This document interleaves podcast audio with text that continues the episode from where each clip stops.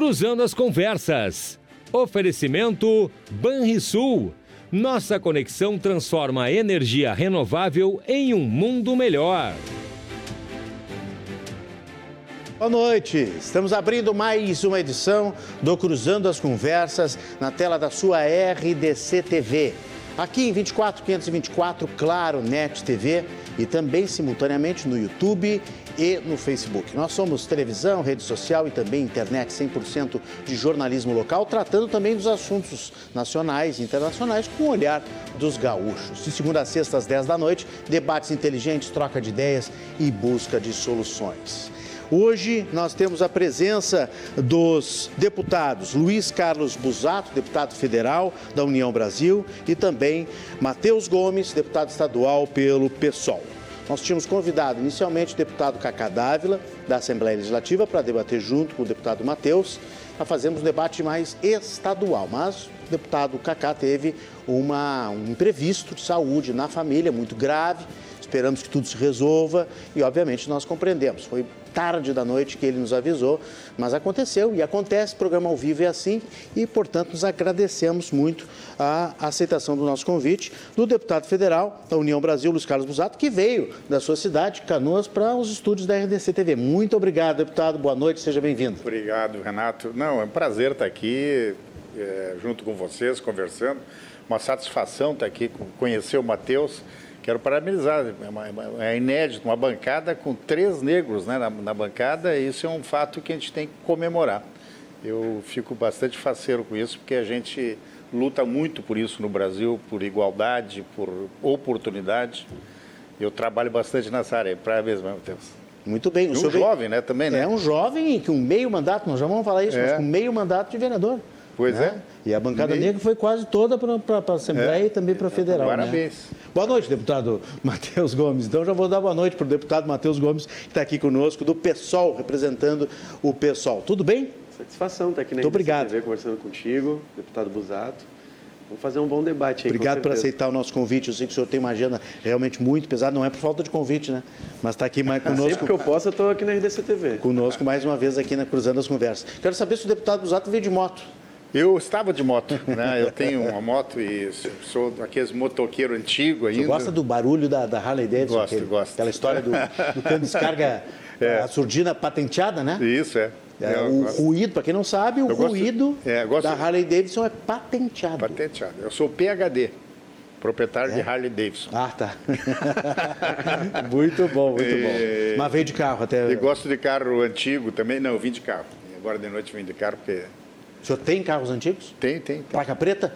Tem. É? é Qual é o carro? sou apaixonado por carro. City 1, City 1, City 1. Mustang 65 conversível. Mustang. É. 65. Vermelho. Mas Mustang, Mustang mesmo, não é Maverick? Mustang, Mustang. Mustang. É. Olha que bacana. Comprou é. aqui ou comprou fora? Esse Mustang, ele, ele, a origem dele, eu acho que era da Ubra, do Museu ah, da Ubra. Sim, sim, é. sim, eu comprei de uma outra pessoa. Uhum. Né? E é a minha, minha, meu, meu doce, assim, meu, Sim, seu hobby. minha paixão. Né? sua paixão. Bom, quando o, o, o ex-reitor da UBRA, se eu não me engano, Rubem Becker, Becker. Né? Uh, Muito amigo meu. Uh, teve os infortúnios lá com a questão da UBRA. O, o, senhor deve ter atacado o museu dele lá, né? Não, chegou não, na hora de pelo dar um 10. Eu era, eu era deputado, Renato, naquela época. Estou brincando, estou é, brincando. Não, eu era deputado federal naquela época e uma coisa que me deixou muito chateado, eu defendi com todas as forças nós preservar o museu da Ubra, porque aquilo era uma, uma, era um, uma coletânea de carros antigos, né, que dificilmente vai se conseguir no Brasil montar um museu igual aquele novamente. Então, e, e infelizmente foi a primeira coisa que foi a leilão, foi o museu. Uma infelizmente. Pena. Uma pena. Podia ter leiloado a TV Ubra, rádio, porque tudo isso a gente conquista de novo, né? Não, rádio e televisão não, pelo amor de Deus. Não, mas tá. se conquista deixa de novo a, a licença, ar, deixa né? a Ubra no ar. Se conquistava de novo, né? É, é, tinha a fazenda lá, o Pesque Pague, tinha tanta coisa para leiloar antes. E, e eu acho que a prefeitura de Canoas deveria ter entrado junto e preservado aquele patrimônio lá, sabe? Era uma rota turística do estado aquilo. É, eu acho que o deputado Matheus vai concordar que se for para pagar os funcionários, né? Se for para pagar as dívidas, aí sim, tem que leiloar não, mesmo. O motivo... Não, digo, leiloar a rádio, a TV, é, tem que leiloar. leiloar. Não, o motivo até, a alegação do, do, do, do, do juiz é de que tinha que pagar as leis trabalhistas. Não é, isso eu não estou condenando. É a prioridade número um é sagrado o salário. Mas poderia ter sido colocado outras coisas para fazer isso. Perfeito. É, perfeito. Eu não conheço exatamente o caso, mas é. como historiador gosto do argumento. É, exato. a gente é. tem que valorizar não. o patrimônio histórico e cultural é, é, nas diferentes áreas, né? Tem espaço para tudo nesse, nesse campo. Ali, Matheus, a CVC, que é essa companhia de turismo, ela fazia parada das, do, dos passeios para a serra, tudo parava em canoas hum. para visitar o museu.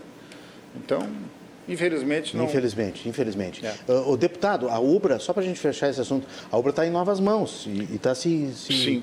Tá, se reconstruindo, eu não sei, né? Não sei te dizer não como sabe. é que está, Renato. Eu ouvi dizer é. que, a, que a Ubra tava, é, ia eu... fazer até um edifício novo para a rádio, para televisão. Nós conquistamos, a, a, no meu período de prefeito, eu consegui, a Ubra entregou o hospital universitário, aquele por troca da dívida para a União. E eu consegui, no meu período de prefeito, a doação do hospital para o município de Canoas. Uhum. Então, hoje é um patrimônio de Canoas aquele hospital. Salvou o hospital. É. Bom, deputado Luiz Carlos Busato vai para o quarto mandato de deputado federal, presidente do União Brasil aqui no Rio Grande do Sul. Foi também prefeito de Canoas, foi secretário de Estado duas vezes, secretário de Obras em 2014, secretário de Desenvolvimento Urbano e Metropolitano em 2021 e também arquiteto e urbanista, além de amante dos carros antigos e da, da moto, né? Uh, deputado, parabéns aí pela reeleição, né? Obrigado. Bom desafio aí pela frente. O deputado Matheus Gomes, do PSOL, é, foi eleito com 82.401 votos, sendo o quinto mais votado de Porto Alegre.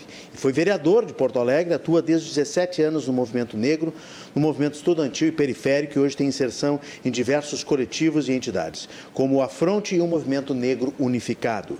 É licenciado e mestre em História pela Universidade Federal do Rio Grande do Sul, onde pesquisou a participação negra e periférica nas jornadas de junho de 2013. Deputado Matheus Gomes, como é que vai chegando na Assembleia Legislativa? Como é que foram esses primeiros dias? Olha, já estamos aí há uma semana né, de abertura oficial dos trabalhos da casa e tentando apresentar alguns projetos que foram a marca da campanha que a gente fez a nível estadual. Na verdade, eu fui o deputado estadual mais votado de Porto Alegre e o quinto mais votado do Rio Grande do Sul. Uhum. E nós compreendemos isso como um reconhecimento do trabalho que nós fizemos esses dois anos de mandato na Câmara de Vereadores e agora a ideia é tentar ampliar a nível estadual. Nesse período, a gente já apresentou algumas propostas, uma delas que eu considero talvez a mais importante nesse momento é a constituição de uma comissão especial na Assembleia Legislativa para tratar especificamente da situação econômica da população negra no estado do Rio Grande do Sul, que a gente sabe que existe uma desigualdade muito grande. Na região metropolitana de Porto Alegre, só nesse período da pandemia, aumentou em mais de 40% a diferença de rendimento entre a população negra e a população não negra, e nós precisamos, de fato, melhorar essa situação. O censo de 2010 do IBGE apontou a nossa região metropolitana como a mais desigual para uma pessoa negra viver em todo o Brasil. Então tem uma coisa muito grave aí para a gente tratar, porque para melhorar a vida do conjunto da população, é óbvio que nós temos que olhar primeiramente para soluções do ponto de vista econômico, na área social, educação, saúde, assistência, que visem o povo que está mais sofrido, que está com mais dificuldade. É a partir daí que a gente vai superando as desigualdades. Então, a nossa ideia é criar uma comissão especial na Assembleia Legislativa que tenha a capacidade de, primeiramente, averiguar a situação da população que está inserida no mercado de trabalho ou que não está inserida e, a partir daí, propor políticas públicas, propostas de lei, enfim, que vão a debate na Assembleia, com o governo estadual também, para que, de fato, a gente crie aí um legado, né? já que hoje nós estamos na 56ª legislatura do Estado do Rio Grande do Sul e pela primeira vez temos uma bancada negra. Então, o trabalho... Primeira ele... vez, hein? Exatamente. Na história. É um trabalho que tem muito ainda para se desenvolver e nós optamos por começar por esse ponto, a questão econômica, que é central. Mas também apresentamos outros projetos de início já, na questão ambiental, que é um hum. tema muito caro para nós, um projeto que discute o tema da mega mineração no estado do Rio Grande do Sul, isso é um grande problema. O mundo inteiro debate nesse momento a transição energética, o fim do uso de combustíveis fósseis e aqui no Rio Grande do Sul por ser um setor econômico muito importante ao longo da nossa história, a mega mineração faz uma pressão para dar continuidade a um modelo de exploração do solo e um modelo energético que não é mais compatível com a nossa realidade de aquecimento global e de emergência climática. Então, nós estamos fazendo essa discussão de como limitar nesse momento as novas licenças à mega mineração e preservar a natureza no estado do Rio Grande do Sul o bem-estar da população.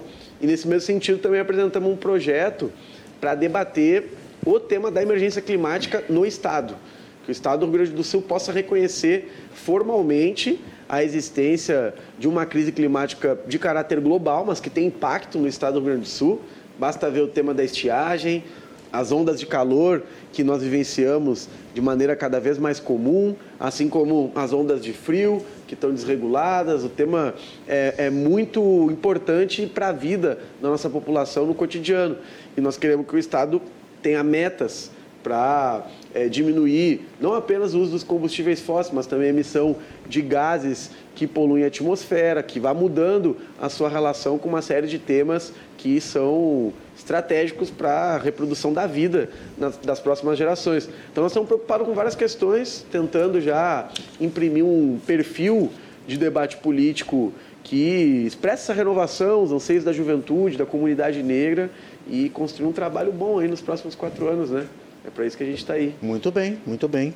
É, tem muito assunto pela frente, tem muitos temas. Deixa eu lembrar que uh, os nossos espectadores estão convidados a participar conosco, com os seus temas, com as suas pautas, os seus anseios, as perguntas para os deputados, as questões que por acaso a gente não abordar aqui, que a gente seja relembrado aí pelo espectador que está em casa nos assistindo tanto na televisão, no tablet, no seu celular, aqui em Porto Alegre ou no litoral, no interior, em qualquer lugar do Brasil.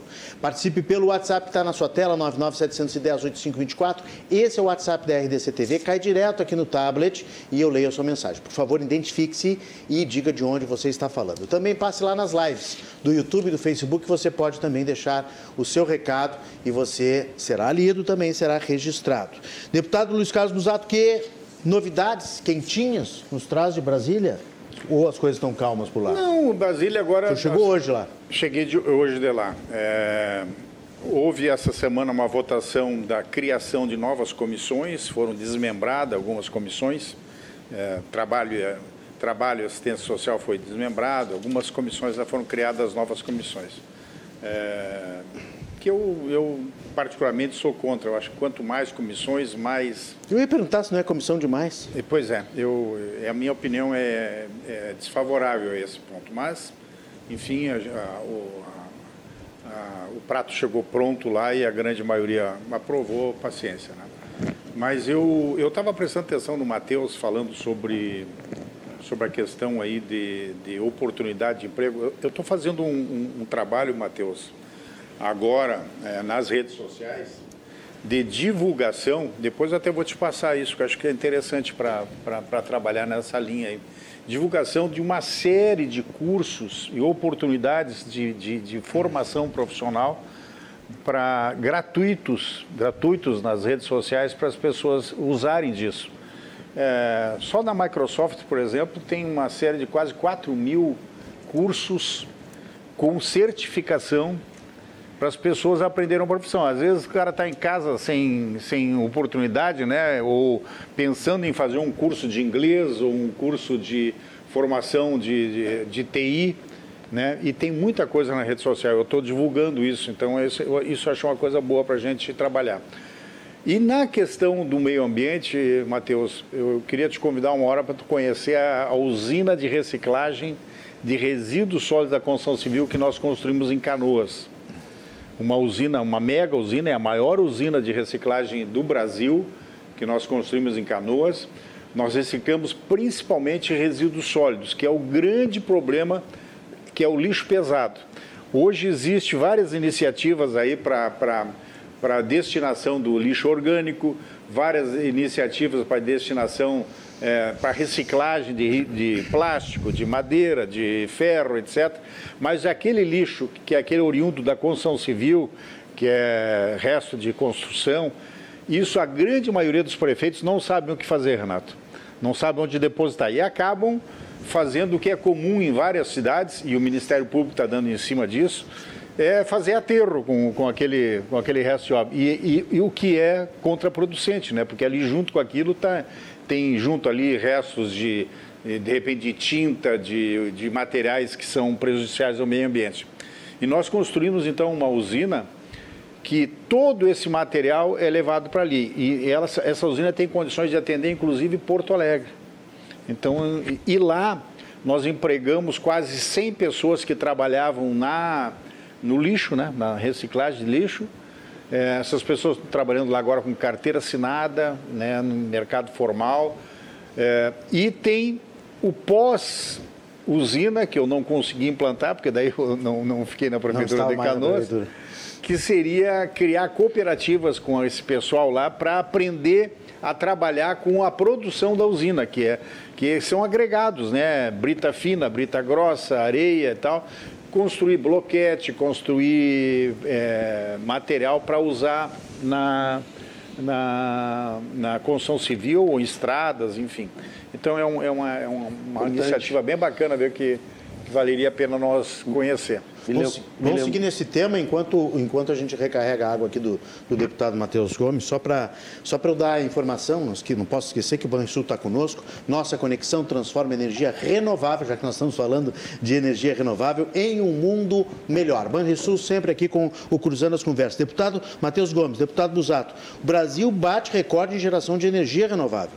Notícia do dia 6 de fevereiro. Eu me lembro dessa notícia, eu fui procurar aqui, porque eu acho que a situação não é tão ruim assim, deputado. Pode ser que o Rio Grande do Sul esteja, né, algumas casas atrás, mas olha só, geração a partir de fontes renováveis, ou seja, biomassa, hidrelétricas, as eólicas, né, é, deu um total de energia gerada pelo Sistema Interligado Nacional, foi a maior dos últimos 10 anos.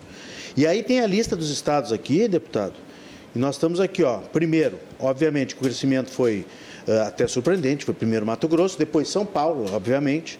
Aí o Tocantins, o Pará, Goiás, Sergipe e o Rio Grande do Sul. Está em sexto, sétimo lugar aqui. Depois o Paraná, Minas Gerais, Santa Catarina, Alagoas, entre os estados que mais cresceram. Então, talvez seja, como o senhor disse, a sua preocupação é, é evitar um monopólio da, da energia que, que, que, que traz dano ao, ao, ao meio ambiente, né? É. Mas temos que, pelo menos, comemorar que nós estamos conseguindo aumentar essa, claro. essa energia renovável. O Brasil tem uma condição única no mundo de ser uma potência no processo de transição energética. Disso temos nós, água, temos sol, temos vento? Nós não temos dúvida disso, não só pelos bens naturais que o país possui, mas também por ter uma empresa como a Petrobras, que tem condição de ser a linha de frente, vanguarda na produção científica, tecnológica e capitanear a transição energética na América Latina, em colaboração também com outros governos, com outras empresas. Disso eu não tenho dúvida. Mas a questão ecológica, ambiental, ela é um conjunto de coisas, né? Então, claro. nós temos aí vários, várias, vários temas que hoje estão é, em pauta no, no, Brasil que remetem a, a, isso. Podemos falar da situação dos territórios Yanomamis no estado de Roraima, que é um tema vinculado à questão ecológica e ambiental. Né? Nós temos lá a exploração do garimpo ilegal que devasta a floresta, polui o solo, contamina os rios e acaba sendo o motor de um genocídio de um povo inteiro, que é o que está sendo discutido a nível nacional. Mas também nós podemos olhar para situações que estão mais próximas de nós também, que nessa semana nos chocaram. A fala do deputado Busato me lembrou do que eu pude ver ontem na margem do Rio Gravataí. Uma situação extremamente preocupante, porque era exatamente isso. Ali não era tão, é, não estava tão à vista resíduo sólido, por exemplo, da construção civil, até porque eles não ficam boiando no rio. Nós tínhamos uma profundidade ali de cerca de dois metros, mas o rio tomado de lixo, e aí era isopor, é, é, o capacete. o Gravataí é, é um problema nisso. Plástico, toda uma situação de um curso d'água que aqui no estado do Rio Grande do Sul cruza nove municípios e abastece mais de 600 mil pessoas. Né? Enfim, precisam da água do Rio Gravataí para sobreviver. E dos sinos e, também, né? Exatamente. Não, na verdade é uma, uma conexão, porque é. aquele lixo que hoje está é, é, é, bem próximo da divisa entre Cachoeirinha e Porto Alegre, é, ele está é, ali, na verdade, a, contido por e uma... E a usina, a usina, essa que eu falo, é ali. Pois então, ele está contido por uma barreira ecológica natural de, é. de, de, plantas aquáticas que, enfim, estão estabelecidas ali por uma sorte nossa, senão já ia estar tá, certamente adentrando o Guaíba, o delta do Jacuí, com o, o nível mais alto do rio, na verdade, passa né, toda essa sujeira. Então, é preciso que a gente discuta uma política de coleta de resíduos sólidos para toda a região metropolitana. Eu acabei de ver uma notícia aqui que o prefeito Sebastião Melo rompeu mais uma vez o contrato com a empresa que faz a coleta em Porto Alegre. E acho uma lástima que a gente esteja Mais nessa situação. Mais uma vez? Exatamente. Deve ser a décima vez que Porto Alegre rompe, não só nesse governo do, do Eu, particularmente, do Melo, mas fico muito é crônico esse problema. triste com uma situação dessa, porque nós poderíamos ter feito uma opção de fortalecer o DMLU ou outras iniciativas como cooperativas, que aqui em Porto Alegre durante um bom período tiveram um ótimo desempenho, entregaram um, serviço para a população do ponto de vista ecológico, também geraram emprego e renda. Né? A questão da coleta de resíduos ela não pode ser vista única exclusivamente como um mercado. É um direito da população, é uma questão ambiental. E, por outro lado, também o tema, obviamente, saneamento básico. Né? Ali no, no Rio Gravataí, conversando ontem com os técnicos de Cachoeirinha, Gravataí, tem um problema também de extração ilegal da água para o uso da agricultura na região. Sim. Várias investigações em curso. Então, uma, uma série de questões que nos preocupam e nós vamos precisar, com certeza, trabalhar em conjunto. Né? Essa questão. Você teve muito problema com Essa... lixo lá em Canoas, quando Sim. foi prefeito? Não, eu, quando, quando assumi a prefeitura de Canoas, Renato, era um maior problema que nós tínhamos na cidade era o descarte de lixo irregular. Esse, é, aliás, é um problema que a maioria dos prefeitos sofrem nas cidades médias e grandes. Uhum. E nós resolvemos com a usina, porque essa usina, ela implantou na cidade, eu acho que em torno de 80 pontos de coleta, que são lugares onde as pessoas largam já o, o lixo separado já. Então, e a própria usina depois ela vai lá e recolhe, né, são containers é, escrito ali lixo orgânico, é, são separados. E, esse é um modelo que nós copiamos de Nova Iguaçu. É, é Nova Iguaçu o município, né? É. é que, nós, que nós copiamos o modelo de lá.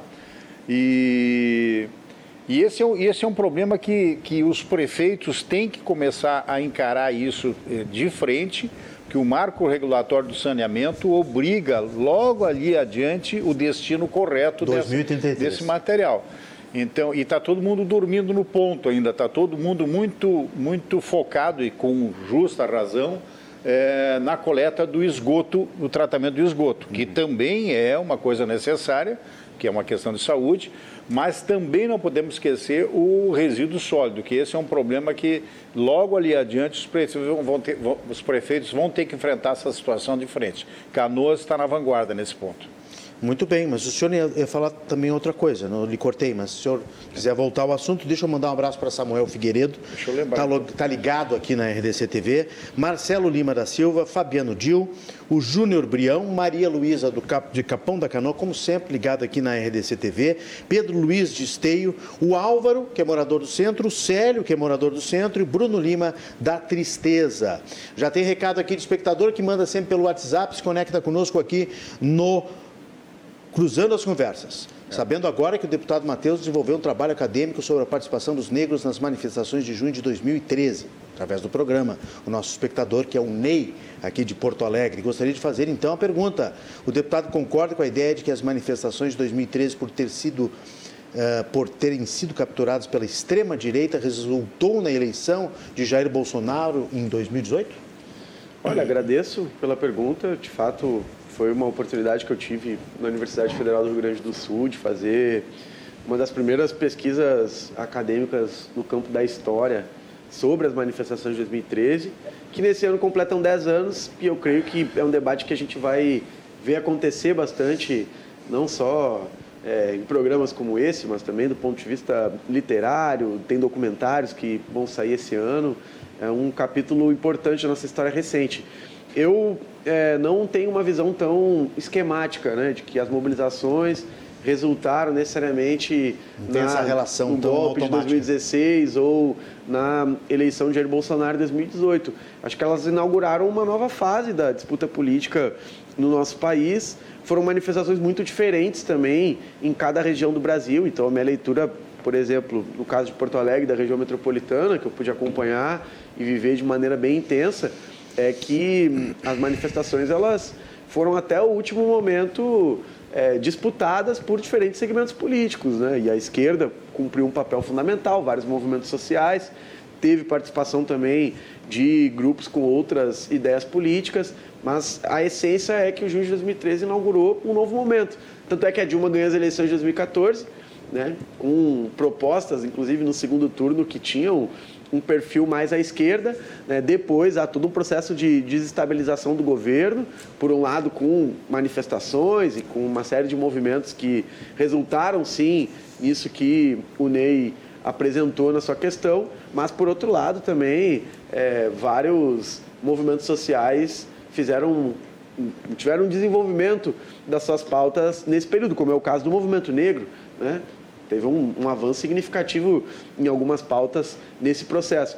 Então, na essência, eu vejo isso. Inaugurou um, um novo momento político que, em certa medida, até os dias de hoje, a gente está ainda se debatendo com várias questões que remetem a julho de 2013. Até porque eleições, impeachments, né, esses grandes, essas grandes mudanças políticas, elas nunca são oriundas de um fator só, né? É sempre uma conjunção de é. fatores do ambiente é político, né, que se que se que se constitui. Olha aqui, ó, o Luiz Lopes, que é engenheiro, está nos assistindo, diz que está feliz por encontrar o arquiteto Busato no programa, pessoa de primeira linha e agora vem informação de bastidor, nós vamos, vamos falar aqui no ar. Que ele escreveu, então acho que não tem problema. Pessoa de primeira linha com quem tive a felicidade de negociar um imóvel de propriedade da família dele para abrir uma loja das Casas Bahia.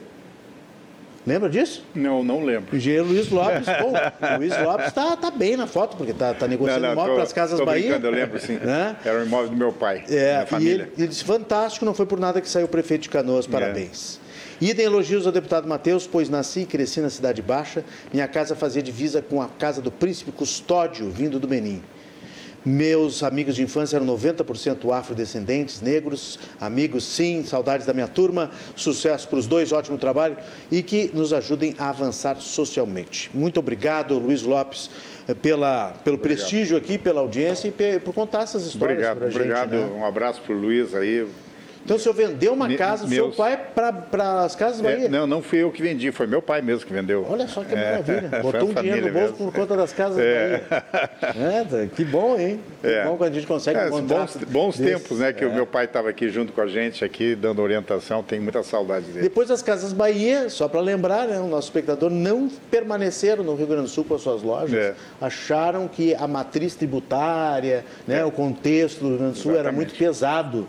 E as casas Bahia foram embora. Daí a necessidade nós temos uma reforma tributária nesse país. Né? São muitos, é urgente, né? muitos impostos, muita burocracia. As empresas hoje é, passam uma grande parte do tempo enrolada para desatar os nós para pagar imposto. É né? uma dificuldade para pagar imposto. Então, é uma necessidade urgente da reforma tributária. Mas eu, tava, eu, me lembro agora, eh, primeiro eu quero corrigir a cidade que serviu de exemplo para nós, não foi Nova Iguaçu, foi Jundiaí. Jundiaí, São Paulo. Jundiaí, São Paulo. É, e, e, e, destacar aqui uma coisa urgente que nós precisamos é, resolver no Rio Grande do Sul, a questão da estiagem. São 269 municípios hoje em estado de, de emergência, né, Renato? Terrível, né? A situação está então, muito ruim. E, e dois anos seguidos é uma coisa inédita, né? É verdade, desde o final de 2021. Que a gente, é, que a gente é, tinha como histórico. Eu fui secretário de Obras e Irrigação do governo Tarso Genro. Uhum. Né? Durante, nós, nós trabalhamos bastante naquela época é, na questão da irrigação. E o só, deputado Matheus? Eu deputado, lembro, lembro. Deputado Busato já atuando junto com a esquerda. Sim, não, eu trabalhei, PTB trabalhei com o Tarso. Era PTB, né? né? Era, PTB, era PTB. Eu era PTB, não, e eu fui indicado pela minha capacidade técnica, né? Eu, Perfeito. Eu confesso que eu nunca fui de esquerda, né? Não fui também nunca de extrema direita, né? Uhum. É, então, mas o, no governo Tarso Genro, e eu quero aqui fazer um agradecimento ao governador, eles nos deu as oportunidades de nós criar um ambiente para enfrentar essa questão da estiagem. Infelizmente, as três barragens que nós está, é, iniciamos, na verdade foi iniciada anteriormente pela governadora Ieda, uhum. nós demos continuidade, de lá para cá ainda não terminaram. Que são? Que são Taquarembó, Jaguari e mais uma que eu não me lembro o nome agora. Mas por que, que, nós... que não termina? Porque A são obra obras gigantescas, tiveram um problema de, de, continuidade com as empresas, continuidade com as empresas, as ah. empresas tiveram dificuldades, tiveram que refazer, refazer custos, né?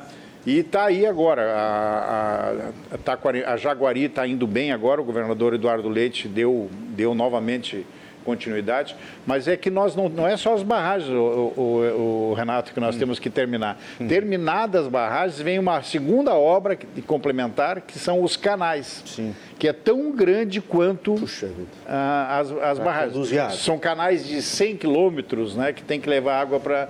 Então, nós precisamos enfrentar isso. Dois anos seguidos de estiagem arrebenta com a economia, né? Então é, não sei se nós não, estamos, nós estamos entrando numa nova era com períodos mais curtos de acontecimentos desse, desse fenômeno climático. É, a situação é, é muito é. triste. Nós temos debatido essa, essa semana com vários deputados que têm vindo ao programa.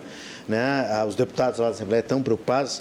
Eh, já sugeri aqui no programa uma frente, não não frente é. parlamentar, mas assim grupos de deputados que têm que visitar Sim. o Rio Grande do Sul, têm que sair visitando é. e, e, ouvir os agricultores, levar até as, e, as comunidades. E, e, as questões ambientais, né, Matheus? Um eu de, sei que de, tu, por exemplo, né? eu sei que tu luta muito pelas questões ambientais, mas nós temos que ter algumas é, discussões a respeito de facilitar um pouco também a implantação de reservas d'água.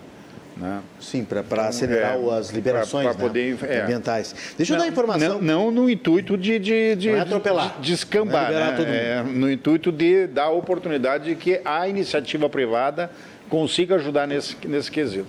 Olha só, só para complementar a informação que o deputado Matheus Gomes nos trouxe, a Prefeitura de Porto Alegre decidiu romper o contrato com o consórcio vencedor da licitação, foi no final da tarde a informação, é, para a realização da coleta automatizada de lixo. Aquele caminhão que vem, pega o container, vira automaticamente para dentro do caminhão. Modalidade que usa esses containers para recolhimento de resíduos orgânicos. É. O prefeito disse o seguinte, que depois de sete vistorias, ficou claro que o consórcio, de Porto, o consórcio Porto Alegre Limpa não tem como cumprir o contrato. Uma hora são os containers que não chegam na China, não chegam da China, e outra hora a desculpa são os caminhões. Então, o, o prefeito vai cumprir o edital e até segunda-feira vai decidir o que, que vai acontecer. Que coisa triste, Porto Alegre tem um sapo enterrado em relação à questão da coleta de lixo. E não é só o, o prefeito mesmo, mas não é, mas não Isso é apenas vem. tema, né? A, a, pergunta que eu faço é por que, que a prefeitura só descobre que as empresas não têm condição Depois. de suprir as necessidades é. do serviço que elas vão realizar na cidade depois que ela contrata. É, Isso pergunta. acontece com o tema da coleta seletiva de lixo, mas volta e meia a gente tem situações, por exemplo, de empresas terceirizadas que vão cumprir serviço na área da saúde, da educação, da assistência social e que simplesmente a prefeitura chega à conclusão que elas não têm condição de cumprir aquele serviço. Aí a população, obviamente, fica desassistida, porque falta um funcionário no posto de saúde, falta o serviço dentro de uma escola, as crianças sofrem com a falta de educação, e é uma realidade. Eu estou muito preocupado, tenho debatido isso com a deputada Luciana Genho, também minha companheira de bancada, da gente criar uma política que fiscalize esses serviços terceirizados que tanto o governo a nível municipal quanto estadual é, e federal também tem cada vez mais empregado em substituição ao serviço público clássico, como a gente conheceu nas últimas décadas, porque são problemas recorrentes. Né? Eu sou defensor do serviço público, acho que nós temos que fortalecer ele em todas as instâncias. Né? É, não acho que joga contra o desenvolvimento econômico, bem pelo contrário, acho que fortalece é, os segmentos da economia a gente ter qualidade no serviço, porque a população ela paga imposto, inclusive, para que isso aconteça. Né? Então a terceirização está vindo muito mal, está prejudicando a vida da gente em vários aspectos. Mas a pergunta que eu faço para o prefeito Sebastião Mello é exatamente essa: por que, que só descobre depois que contrata as empresas? Nós vivenciamos isso já. Em 2021, por exemplo, a cidade de Porto Alegre ficou quase uma semana com lixo pelas ruas. É verdade. E chovia, Acho era que uma problema, situação o é, cerne, gravíssima. O cerne do problema aí, Matheus, é, é a escolha, é, a triagem das empresas que participem das licitações. Né? De terem empresas que tenham capital e tenham condições de garantir os serviços que estão sendo contratados. Que tem estrutura, que tem know-how. Mas É. sabe uma coisa que, eu- Que a gente suspeita observando algumas situações? O que, que muitas empresas fazem? Na hora de comprovar a prefeitura que tem o capital para cumprir o serviço, Capital ou na verdade elas estão apenas remanejando o caixa. Aham. Porque começou a vir denúncia de empresa que prestava serviço em outras cidades da região metropolitana, que o salário estava atrasado, batia exatamente com o período ali da análise que estava sendo apresentado. Aí depois ela ia lá, liberava o caixa, depois não conseguia pagar. Ou seja, É. tem muito esquema que acontece aí que tem que eu ser desconheço, investigado. desconheço o caso de, de Porto Alegre, mas é, normalmente é isso que acontece. Né? Assim como licitações de obras. Dá uma enfeitada no- na, na- É, na situação é, da empresa para concorrer. nem ou, ou as prefeituras às vezes nem cobram, não, não exigem a expertise necessária e, e o, e o patrimônio necessário da empresa para garantir aquele serviço que ela está contratado. Uma empresinha de fundo e quintal, às vezes, pega uma obra de 100 milhões de reais. Pois é, aí não tem condições. né? Aí chega no, fim, no meio da obra, para, ou no início da obra, para e não, e não tem o capital para garantir. Não, Aí Né? fica difícil. É. Aí fica difícil. Lembrando aqui pelos, pelos nossos, eh, dos nossos espectadores pelo WhatsApp, a Beatriz Bergan também manda mensagem dizendo o seguinte, ó, que manda parabéns ao deputado Matheus, parabéns pela consciência de que a terrível destruição do planeta não comporta a mineração proposta. Bom, o, o- o deputado também deu uma provocada aqui de leve, né? Vocês estão concordando muito, vocês estão muito leves aqui, não estão cruzando as conversas. O deputado... O, quem vai debater com nós, o Matheus, é o Renato, acho. Eu posso debater. vai- ele vai Não provocar debate, o debate. Eu debato aqui, não tem problema nenhum. Mas o senhor falou, o deputado Matheus falou da questão do garimpo legal, dos Yanonan- Yanomamis, né? É, e eu queria saber do deputado Busato o que, que ele está achando do comportamento do ex-presidente Jair Bolsonaro, e daquele grupo todo que está corneteando isso, está dizendo que não é aquilo tudo, que é uma boa parte dos índios que passam fome não estão no Brasil. Como é que o senhor está vendo esse cenário aí? Eu te confesso, Renato, que eu não estou a par exatamente do que está acontecendo. Nós tivemos a primeira semana de trabalho em Brasília. Nós atendemos essa semana, para tu ter uma ideia, 53 prefeitos eh, lá no nosso gabinete em três dias. Então a gente ficou muito envolvido com o início de montagem de gabinete, montagem de, dessas questões. Pelo que eu tenho Mas o lido, da notícia, pelo né? que eu tenho que- lido, caso grave que tá Pois é, acontecendo. não, eu vou chegar ali né, no que tu perguntou. Pelo que eu tenho lido nas notícias, e aí é informação de mídia, né? Uhum. A gente às vezes tem que pautar, tem que fazer uma triagem, né? Tem uma parte né, desses índios aí realmente é, que são oriundos de outros países, países lindeiros aqui nossos aqui. Mas acho que há um, houve um relapso no, na questão é, do- da, da assistência a essas, a essas famílias, a esses índios, né, pelo estado que a gente viu das pessoas lá, os, ah, subnutridos, né, uma, um horror aquilo que a gente enxerga nas imagens que a gente viu. Vejam só, Eu deputados acho que temos que fiscalizar isso. FUNAI recebeu em média o Jornal Globo. Jornal Globo, pode, dizer, pode alguém dizer aí em casa, ah, mas Jornal Globo. É, eu tenho restrições, É, né? é- é- como é que é? É, é mancomunado, É. e tá, tá, tá. Como é que se diz? Enfim, tá. tá Tendencioso. Tá, tá te- tendencioso. FUNAI recebeu em média cinco alertas por mês em 2022 sobre a gravidade da situação dos Yanomamis. Alguma coisa de no errado último ano tem do mandato de Jair Bolsonaro, organizações como a ONU e o Ministério Público Federal fizeram as denúncias. Alguma coisa de errado tem, né, Renato? Porque senão aquelas pessoas não estavam naquele estado que estão. Alguma coisa tem que ser, e isso tem que ser verificado a fundo é, a origem desses problemas. né? Então, onde a fumaça há fogo, e ali há muita fumaça. Né? Então, isso nós temos que verificar. É, eu, eu, só acho engraçado que essa coisa, com todo respeito, deputado, é, de, de, de, desconfiar de uma mídia ou de outra, ou é, é a Jovem Pan, ou é a Globo, agora é Globo Lixo, não sei o quê. Em outros governos, como os de esquerda, os governos de esquerda, a Globo era um grande vilão. Né? É. Agora, aí mudou. Aí é. a Globo agora fala bem do Lula e tal, e ela vira um vilão Mas da direita. Globo, eu não consigo entender. A Globo está criticando o Lula também com relação ao tema do Banco Central. Mas se tiver que criticar, tem que criticar a imprensa, é isso. Quando a coisa. Mas, na minha opinião, o presidente não devia estar é. discutindo essas questões uh, do, com o presidente do Banco Central através da mídia. Tem que fazer uma reunião com o pessoal. A, a mídia. O, o Copom está lá para discutir essa mídia, questão. A mídia as redes sociais, hoje a gente tem que fazer uma, uma triagem muito grande e desconfiar é, de tudo que um vem. Filtro porque, olha, tem que ser feito, claro. Não, e, e, e, tem coisas que são perceptíveis, assim, a olho nu, né, o que está acontecendo. Então, é, o ideal era que a gente tivesse um, uma conversa é. É, com a população como um todo para é. que se entendesse o que precisa entender da mídia. O é. tema da verificação das informações, é fundamental. É. Compreender que cada veículo tem uma linha editorial. Exatamente. Nós agora, conhecemos a linha editorial do, do, dos veículos, só, enfim. Só para fechar da minha parte, eu, agora o deputado diz assim, quando a fumaça é grande, né, tem que é. se desconfiar. Então, assim, ó, rapidamente, carta capital, ah, mas é de esquerda. Salles nega a culpa de Bolsonaro por drama e, drama e Anomani. Yanomami, é difícil de falar, né? Mas é, eu, eu, sempre erro. Uh, o, o, Diário Centro do Mundo, que a gente sabe que é de esquerda também. O Metrópolis, Yanomami, Comissão Interamericana reconhece a omissão de Bolsonaro. Poder 360, nasceu no, no seio tucano o Poder 360. Era um site que Sim. apoiava o PSDB. PSOL pede, olha o pessoal, pede cassação de Damares por situação em Yanomami. Diário de Pernambuco, Pessoal protocola pedido de acusação. Yahoo Notícias. A Folha de São Paulo, em torno de Bolsonaro, reclama de silêncio de ex-ministros na crise de Yanomami. Aliás, ninguém está falando, né? Nenhum ex-ministro também está falando sobre Sim. isso, né?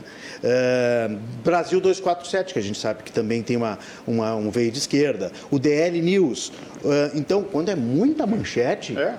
Aí não, a gente tem que tratar uma informação, assunto, né, deputado? Que aí é informação. Bom, já me deu uma, então vamos, vamos outra. trazer outra aqui. É, informação é fato.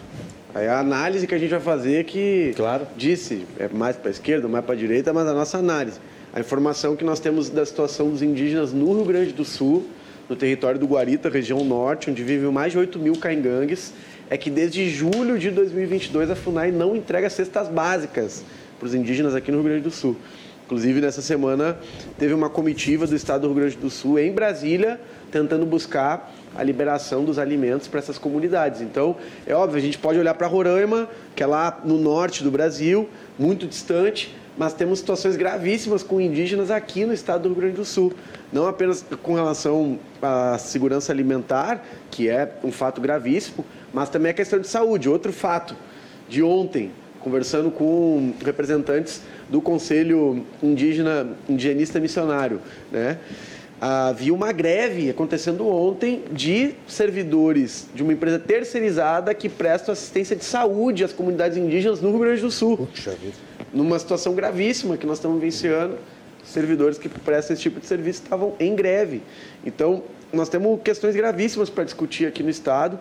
A gente está preocupado também com esse tema na Assembleia Legislativa, tentando criar algum tipo de é, organismo intersetorial, obviamente com a presença e o protagonismo dos indígenas, que é um tema que a gente precisa ressaltar. Né? As comunidades indígenas elas têm voz, têm opinião. Hoje há um Ministério dos Povos Indígenas a nível federal, a FUNAI é coordenada por uma liderança indígena, a Joênia Wapichana. Então, é preciso ouvir o que as comunidades indígenas têm a dizer e nós, de fato, fazer um esforço conjunto para garantir os direitos básicos e a autonomia desses povos, né? É o que nós queremos aí para que haja de fato uma democracia, uma relação que respeite do ponto de vista étnico e cultural a contribuição histórica que os indígenas têm, que na verdade merecem reparação por vários danos e crimes que foram cometidos contra eles ao longo da nossa história.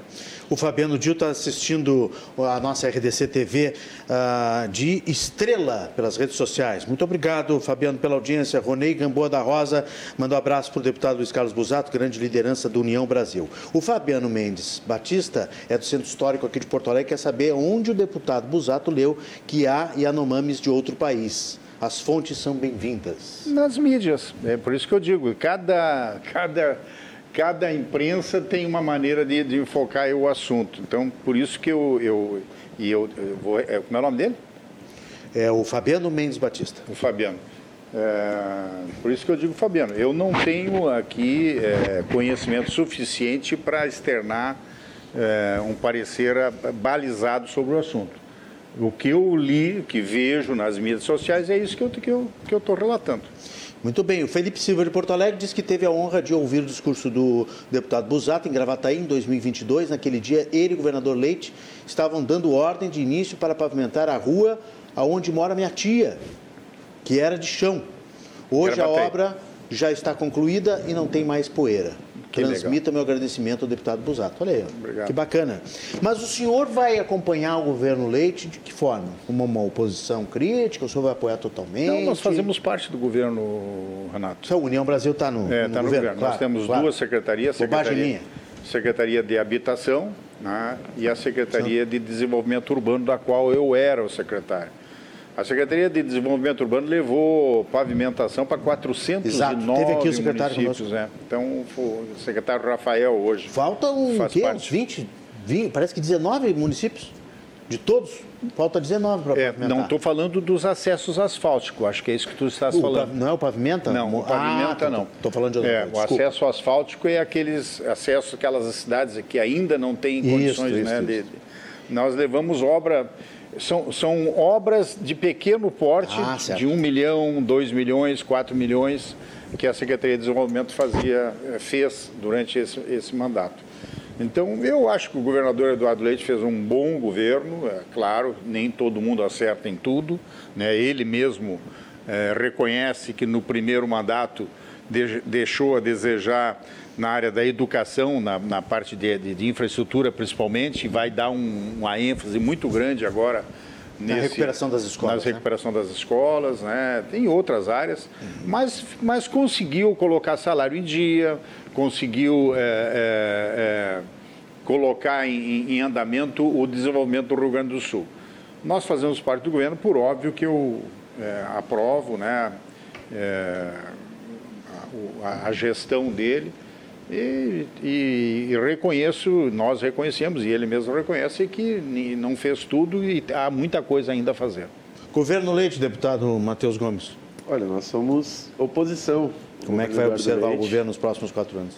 Vamos fazer uma vai cobrar oposição... O quê? Quais são as bandeiras que o pessoal vai cobrar? Programática e firme, como a gente fez ao longo dos últimos anos. Tivemos um projeto que foi quase ao segundo turno, nas eleições de 2022, né? Foi uma diferença de 2 mil votos entre a candidatura do Eduardo Leite. E que depois ele ajudou a eleger o deputado, o governador Eduardo Leite. Né? Exatamente. No segundo nós, turno. Nós ficamos próximos da candidatura do Eduardo Leite, do Gabriel Souza. Votos.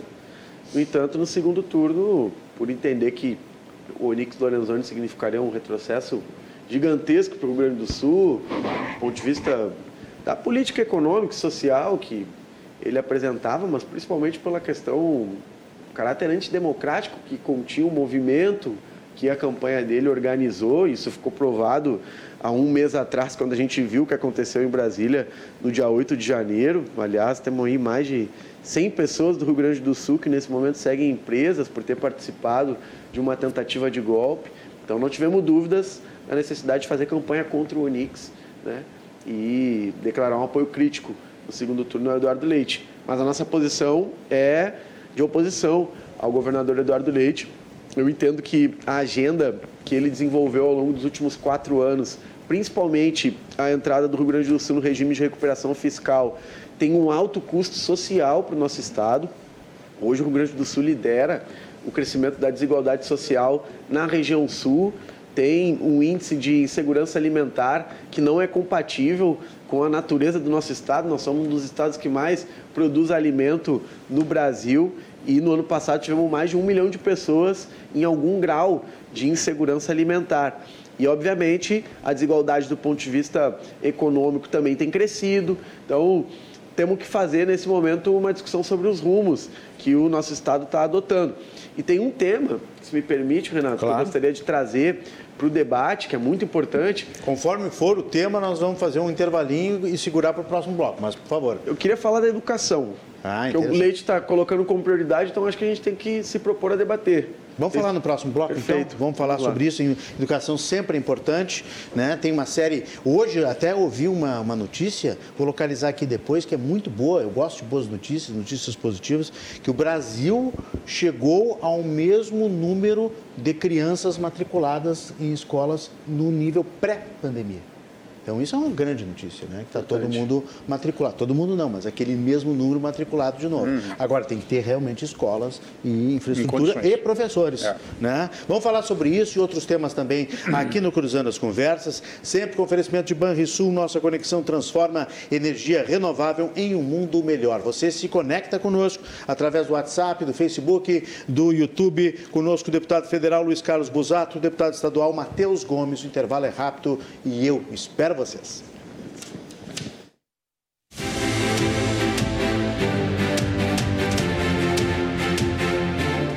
Voltamos com o Cruzando as Conversas dessa noite aqui na RDC TV 24524, claro, NET TV. Você está conosco na televisão ou você pode estar, quem sabe, no celular, quem sabe no tablet, no YouTube, no Facebook. Nós estamos nós somos multimídia e estamos completando cinco anos nesse ano de 2023. O Cruzando as Conversas é o programa mais antigo da emissora, também completa cinco anos. Neste ano nós estamos em festa, sempre com oferecimento de Banrisul. Nossa conexão transforma energia renovável em um mundo melhor. Conosco hoje os deputados Luiz Carlos Busato, que é deputado federal da União Brasil, pelo União Brasil, e Matheus Gomes, deputado estadual pelo PSOL. Deixa eu só ler aqui recados de espectadores e a gente já vai para o tema da educação que o senhor propôs, deputado. Uh, o deputado Busato diz que talvez tenha sido um ato falho, que mesmo não tendo conhecimento abalizado para falar sobre o assunto, ouviu falar nas mídias sociais.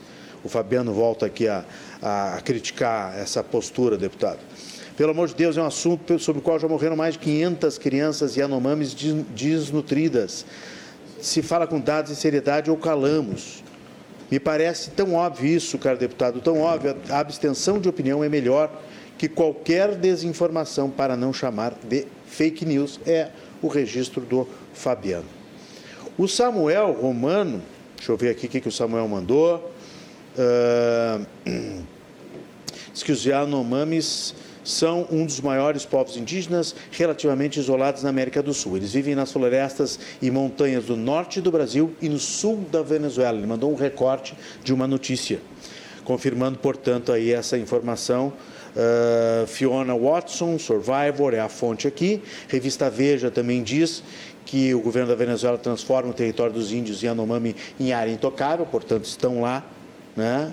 E ele manda mais um outro trecho aqui. Os Yanomamis estão divididos entre o território brasileiro e venezuelano, segundo páginas oficiais sobre ajuda a tribos indígenas. Samuel Romano, muito obrigado pela dica. O Fernando Placedino, professor, alguma informação atualizada sobre o Instituto de Educação? Que bacana, professor Fernando. Eu ia falar exatamente nesse assunto. Né? Eu não sei, obviamente, que os deputados têm aqui informação, mas já que a gente ia falar de educação, eu ia já dizer. A deputada Sofia Cavedon é uma grande eh, lutadoras a respeito desse assunto, que é a restauração do Instituto de Educação Flores da Cunha. É, tomara que o governo coloque, aí o governador Eduardo Leite coloque nessas prioridades de recuperar escolas, tá, a iniciou, aceleração da obra. Iniciou no governo Tarso Genro Exato. Caiu o teto, sofreu tempestade. Quando eu era secretário. Né? E agora, finalmente, nós estamos recuperando aquela é. obra, aquele patrimônio maravilhoso. Não precisa Sim. nem ter aula, mas recuperando o prédio, transformando é. um museu, num ambiente para educação. Aquela, já... aquela obra iniciou quando eu era secretário de obras do Estado. Imagina. A minha irmã era professora do Estudo de Educação, é. parte do conselho que elaborou o projeto de, é. de reforma. Deve ter participado de alguma reunião com o senhor. Eu não, sei, é, eu não sei o que, que houve ali, que, que parou. Olha, desde a época que eu que ano foi que eu fui secretário? Foi... Ali é 2013, 14. Ah, é? O senhor foi 2013. é? aqui na nossa. Pois é. Nós anunciamos. Não, secretário de Obras em 2014. 14, né? E, é, Desenvolvimento Urbano e Metropolitano. Foi em 2013 eu fui. É. Então essa obra, no mínimo, desde 2013, está tá, tá, tá em andamento. É. Dez anos. E para completar, já que vocês falaram de, de, de, lembranças do Instituto, a minha mãe se formou lá no magistério né, do Instituto de Educação. É? Mas é, a gente tem um carinho enorme lá pelo Instituto. Eu acho que ele tinha que, pelo menos o prédio, né? É. Ele não precisa voltar a ter aulas e tal, já está tudo realocado. Mas eu acho que é um tesouro de Porto Alegre que tem que ser recuperado. Não, mas eu sou da opinião que pode voltar a ter aulas. Também pode, é se um, for o caso. Pode. Um ambiente bacana para quem dá aula, para quem trabalha. É na, na área da educação e, obviamente, para a juventude que estuda ali, é uma escola de tradição. Acho legal que os jovens possam frequentar um espaço o, o, como um instituto, né? Traz um, um aspecto histórico, grandioso e valoriza o ensino do nosso estado, né? Tem um ambiente dessa maneira. Eu fico muito triste quando eu entro em alguma escola e tem um ambiente pesado, né? Uma pintura é. escura, lembra é, um, um, lugar assim que, que inspira violência, não um, um, sentimento de fraternidade, de abertura de ideias, que é o que a gente precisa ter no espaço escolar. Então, eu sou da opinião que o Instituto tem que voltar a funcionar como Plenamente, instituição portanto. de ensino, dessa forma. E acho que aí morou o problema no último período, porque nós tivemos outros projetos para o Instituto de Educação, de transformar ele em espaços diferentes, né? Talvez que seja uma escola e, a, e, as polêmicas andaram é. muito nessa linha, né? Então, Mudaram o, o foco, né? Exatamente. Mas o senhor estava abrindo no bloco anterior essa questão justamente da educação, a importante pauta da educação. O que, que, o que, que lhe aflige? Olha, a gente está fazendo uma discussão muito intensa nessa primeira semana de legislatura com a categoria das educadoras, dos educadores, trabalhadores da educação do Estado do Rio Grande do Sul, porque nós tivemos uma postura muito correta do Ministério da Educação, o ministro Camilo Santana, que apresentou um novo piso para a educação a nível nacional. E aqui o reajuste de 14,95% está sendo pleiteado por toda a categoria. Tem situações dramáticas na educação do Rio Grande do Sul, trabalhadores, servidores que ganham menos de um salário mínimo dentro das escolas e estão há muitos anos sem reajuste. Obviamente que professores e professores estão na linha de frente né, em torno desse pedido, porque no último período nós tivemos muitas perdas. Então, a exigência que está sendo feita agora para o governador Eduardo Leite é que, de fato, ele pague o piso. E nós temos alternativas viáveis para que isso ocorra. Pode ser através do Fundeb, que está aí possibilitando que isso aconteça né? é uma hipótese que a gente precisa discutir. Tem todo um debate sobre a política econômica do Estado do Rio Grande do Sul, que é mais complexo, mas é uma verdade também. Nós estamos aí com mais de 3,3 bilhões de superávit, ou seja, dinheiro em caixa no Estado do Rio Grande do Sul e pode ser usado para a valorização do funcionalismo público, na nossa opinião, diante de algo que está dado como lei nesse momento. Então é algo que, é, se de fato está sendo colocada a educação como prioridade, temos que começar pela valorização dos profissionais que atuam nos ambientes de ensino e, obviamente, também das condições de infraestrutura das escolas, que aí, enfim, é, são calamidades que a gente tem em várias situações. Então, era, é, essa é a questão central que a gente tem trazido nesse momento. Para mim é muito caro, eu sou formado em licenciatura em História, minha irmã é professora, meu pai é professor, minha esposa é educadora também, a gente conhece bastante essa realidade e precisamos ter nesse momento essa, esse aumento, esse reajuste aí de acordo com o piso nacional. Muito bem, a gente, não, é, só para ressaltar aqui, a gente não falou especificamente, né, mas o Instituto de Educação, para quem não sabe, forma professores. O curso de magistério né, no ensino médio é justamente o do, do magistério. Atendendo ao professor Fernando, então, que pediu, eu busquei aqui a última informação, é o seguinte, ó, informação ainda de novembro de 2022, que estava sendo retomada as obras do Instituto, talvez o deputado tenha alguma informação a mais, mas assim, roubaram fios de luz, cabos de luz, aí ficou o, o Instituto ficou sem luz um, um, um bom tempo. Obra, aí, aí para, não dá para fazer obra, né? É, não dá para fazer obra. Sem luz não dá para fazer obra. E o seguinte, uh, a obra começou, só o histórico, começou em agosto de 2016, mas sofreu com dificuldades frequentes que são comuns nas obras públicas no Brasil. Falta de verbas, licitações refeitas, paralisações, retomadas, alterações do projeto e atrasos. É, é isso aí. E o senhor sabe muito bem que, é. que realidade é essa. Ah, eu, eu, eu, concordo com o Matheus é, que nós temos que valorizar os professores, melhorar o salário, o piso, etc. E tal, mas isso é uma parte também da educação. A principal parte, talvez até, Matheus, né, que é o claro. dar condições ao educador é, de ter condições dignas de poder educar. Né? Mas eu, como arquiteto, tenho que defender aqui o meu, o meu lado também, que é o lado da, da infraestrutura. Eu acho que nós temos que fazer uma, uma, uma ampla é, abordagem é, nas escolas estaduais, principalmente. São quase 2.500 escolas no Rio Grande do Sul, muitas delas abandonadas, muitas delas que não, muitas delas que não há condições mais de aproveitamento, ou seja, tem que abandonar Se mesmo, entregar de presente, dar de presente para os municípios esses prédios, até para outras finalidades. Né? Eu, quando fui secretário de obras do Estado, nós é, intervimos em 1.815 escolas. 1.815, no período de 2011 a 2014. É, é, e, e, como deputado federal, Renato, uhum. eu é, trouxe para o Rio Grande do Sul recursos para a construção de 200 escolas é, com recursos federais, no meu período de 10 anos de deputado federal. Então, tem um carinho muito grande.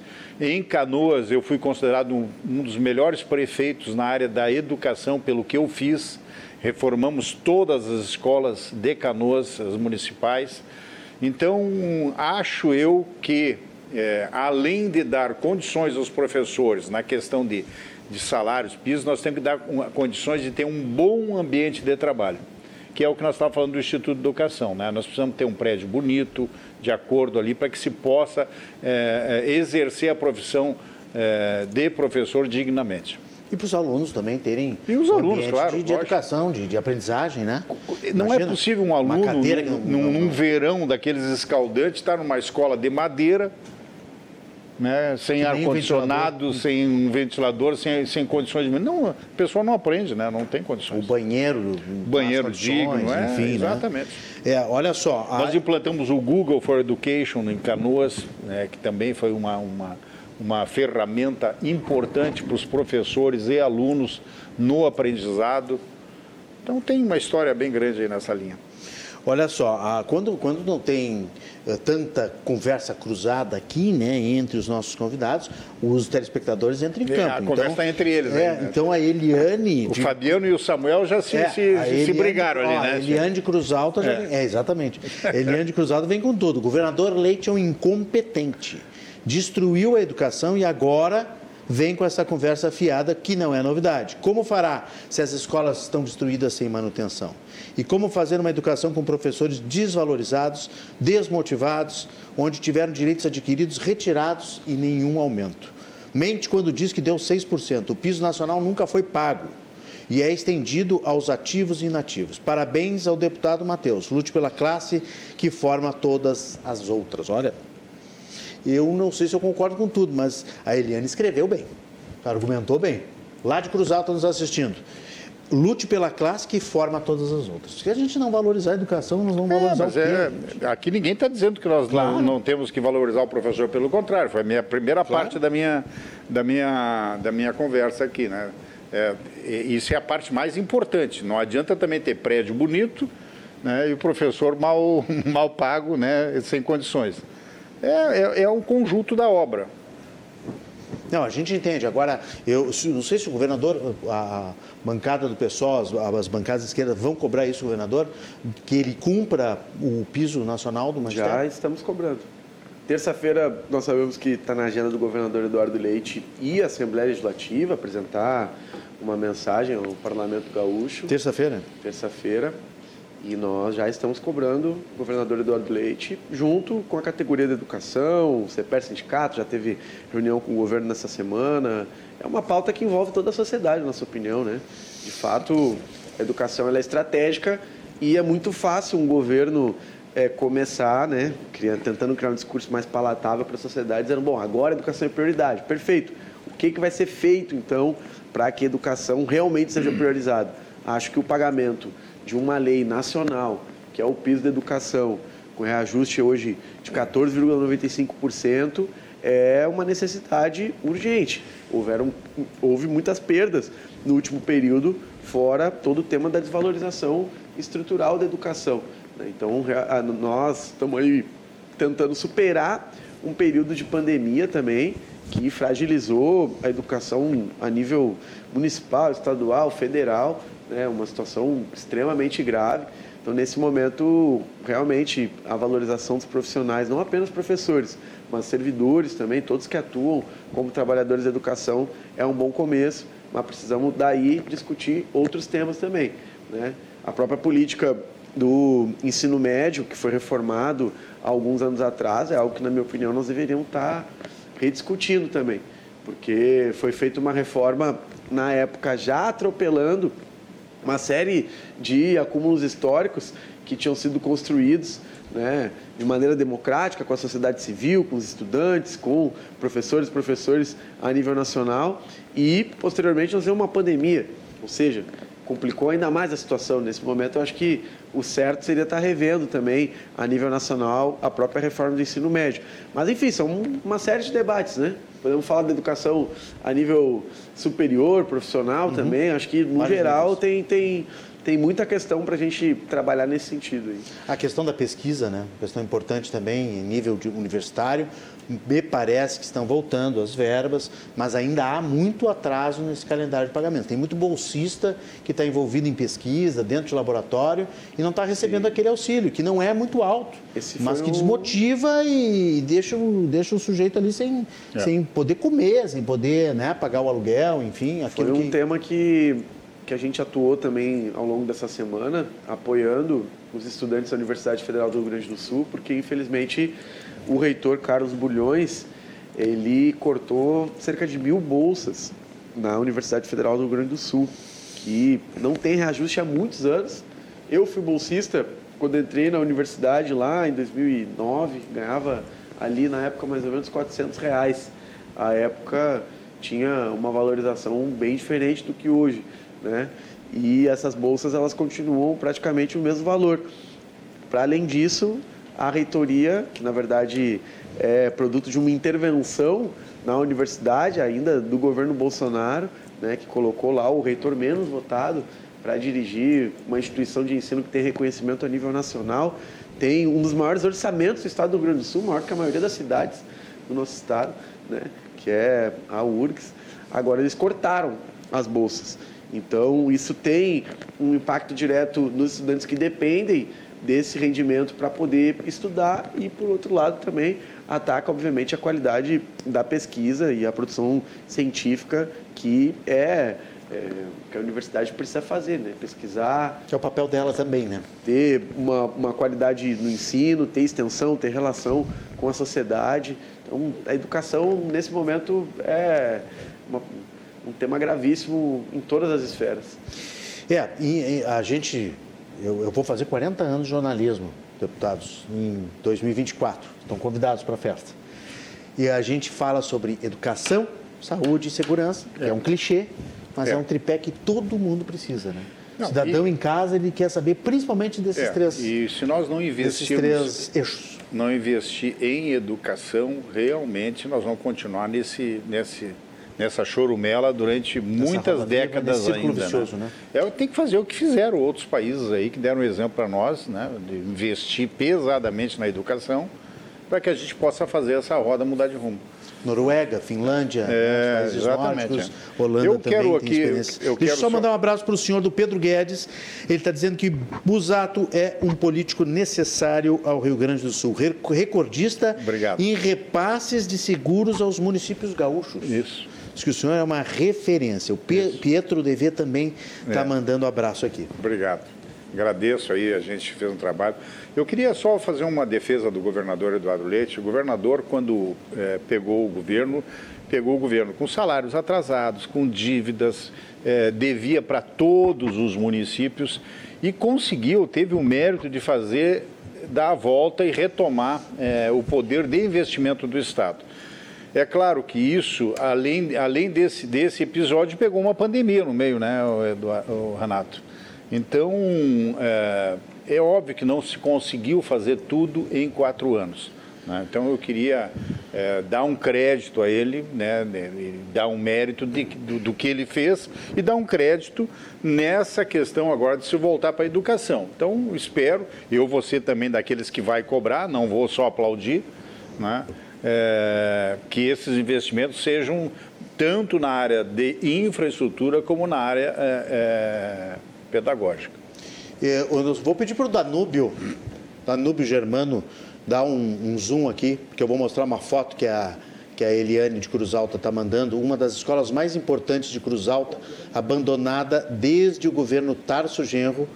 É isso aí. E foi reiniciada várias vezes sem conclusão. Seus alunos estão alocados num hospital. Parece piada, mas é real. A Eliane está mandando aqui. Acho que até a Eliane já tinha falado num outro programa sobre isso. Vamos mostrar aqui? É Olha aí a, a foto do nosso tablet da que a Eliane mandou ali, ó. Dá para ver bem. Uhum. A, a, escola sem vidro nas janelas, né? Uh, sem pintura, tá, o muro, o muro também está todo atirado, realmente está tá esquecida. E não é o único caso. Claro, isso aqui é um exemplo. É, não um é exemplo. o único caso. Por isso que nós temos que fazer Obrigado. um investimento maciço nessa questão de infraestrutura. Obrigado a, a, Eliane por E como ela trazer, diz, não é. passar isso aqui. E como ela diz, não é no governo Eduardo Leite, isso vem de outros governos também. Claro. Também. É, um cumulativo, esses casos têm que ser levados né, ao governador para. É, claro. é, enfim, o... até para esses encontros aí de vocês com o governador. É importante Você apresentou um relatório bem completo, é, uma sim, caravana da é. educação percorrendo todo o estado. Certamente foram em Cruz Alta é. na situação que a Eliane está trazendo. O governador Eduardo Leite contratou agora, é, recentemente, 130 arquitetos que vão começar a fazer esse trabalho de levantamento em todas as escolas do Estado. Então, vai haver agora uma, uma um olhar mais é, minucioso nesse. E, e, quem vai tocar esse trabalho todo não é, um, não é o secretário político, é a, é a secretária Isabel, que é técnica. Isabel Marquesan. É. Que não, é, Isabel é, o sobrenome eu não Isabel sei. Isabel Mati. É. Isabel Mati. Que é uma técnica. Técnica. Né? É, não tem nenhuma é, viés político, vai ser exatamente focado no resultado. Olha só, o João Alves está perguntando se a escola Venezuela que está acontecendo que está virada as traças na, na, ah na medianeira mesmo ali é verdade. já passei várias vezes ali recentemente não passei tá tá, tá tirada a escola? Olha eu não tá conheço em, profundidade a situação da, da escola Venezuela mas passo Uma por ali volta e meia ali. e fico bem impactado com a situação vou procurar me, me inteirar é, nesse conheço. tema aí. Ela é perto é... do Emílio Massot, né? Perto muito do, perto do, do, do Estádio Olímpico. É. É, mas e ela, ela, fica perto do Emílio Como várias no, na cidade de Porto Alegre poderiam estar sendo melhor aproveitadas. Verdade. O Fabiano Mendes Batista, só para fechar o assunto de Yanomamis, diz o seguinte, é, que fala, o, o Samuel falou que há Yanomamis na Venezuela, já sabemos disso, ninguém negou, mas é um território preservado. Aqui, no Brasil, o território não é preservado. Essa é a lógica de um Yanomami venezuelano migrar para o Brasil para morrer. Não existe essa lógica. Enfim, barbaridade estarmos discutindo isso porque é outro genocídio brasileiro, especialmente daqueles que nem tiveram a oportunidade de virarem jacarés, está lembrando o Fabiano. Olha, tem muito pedido aqui para vocês de outros temas, né? Uh, já que nós estamos no tema da educação, o Fernando está perguntando o que, que, os deputados pensam e têm como posicionamento sobre as escolas cívico-militares no Estado. É, Ou de maneira geral, né? É. Não precisa ser só no Estado. Acho que qualquer escola que houver organização, ordem, é... o que eu tenho percebido muito de muitos problemas é às vezes é o, é o desleixo com a com a organização da escola, às vezes, né? E a cívico-militar, ela talvez vá para um outro lado já extremo né, né, de, de, organização e tal, mas que tem dado resultado. Eu não sou contra, né? Pelo contrário, desde que venha para bem de, de, de nós darmos educação para a nossa, nossa juventude, aí não há nenhum problema. Deputado Matheus Gomes. Mas não sou escolas, apaixonado. Escolas cívico-militares.